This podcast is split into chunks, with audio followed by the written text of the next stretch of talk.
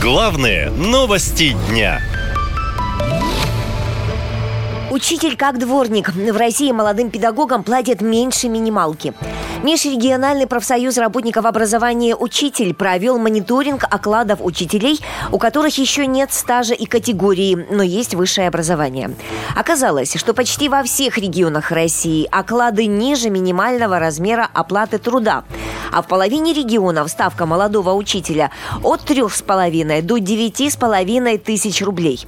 А с экранов телевизоров всегда говорят, что учитель профессия ответственная, уважаемая.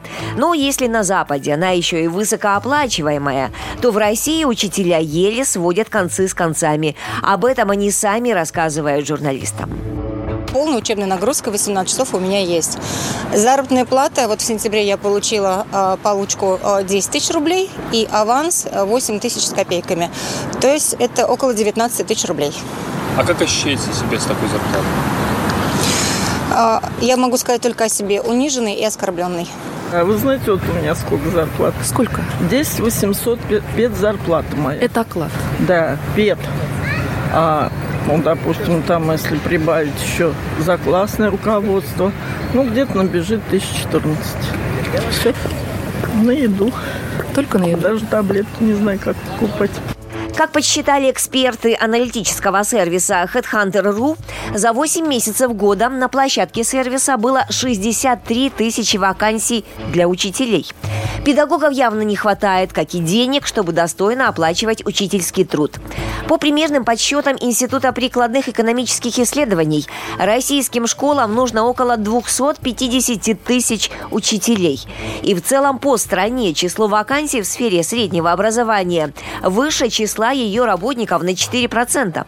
Педагоги бегут из школ из-за постоянных переработок, ведь около половины из них вынуждены работать по 30-40 часов в неделю, что в два раза выше нормы недельной нагрузки педагога. Увольняются и из-за низких зарплат, рассказывает директор одной из средних школ Владивостока Анастасия Хмелева.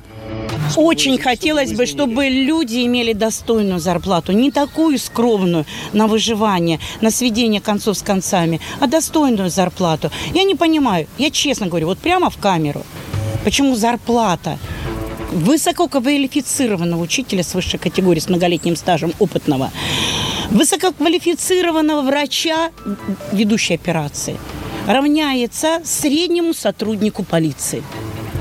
Этого не должно быть в обществе. Мы должны иметь достойную зарплату. Мы основа государства. По данным Росстата, в первом полугодии средняя зарплата учителей в Москве 125 тысяч рублей, а во всей России в два раза меньше – 63 тысячи рублей.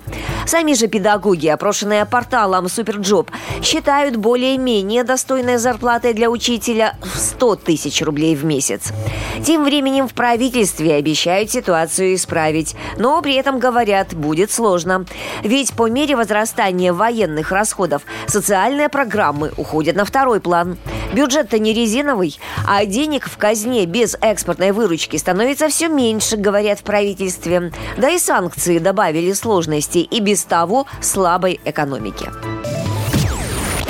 Наша лента.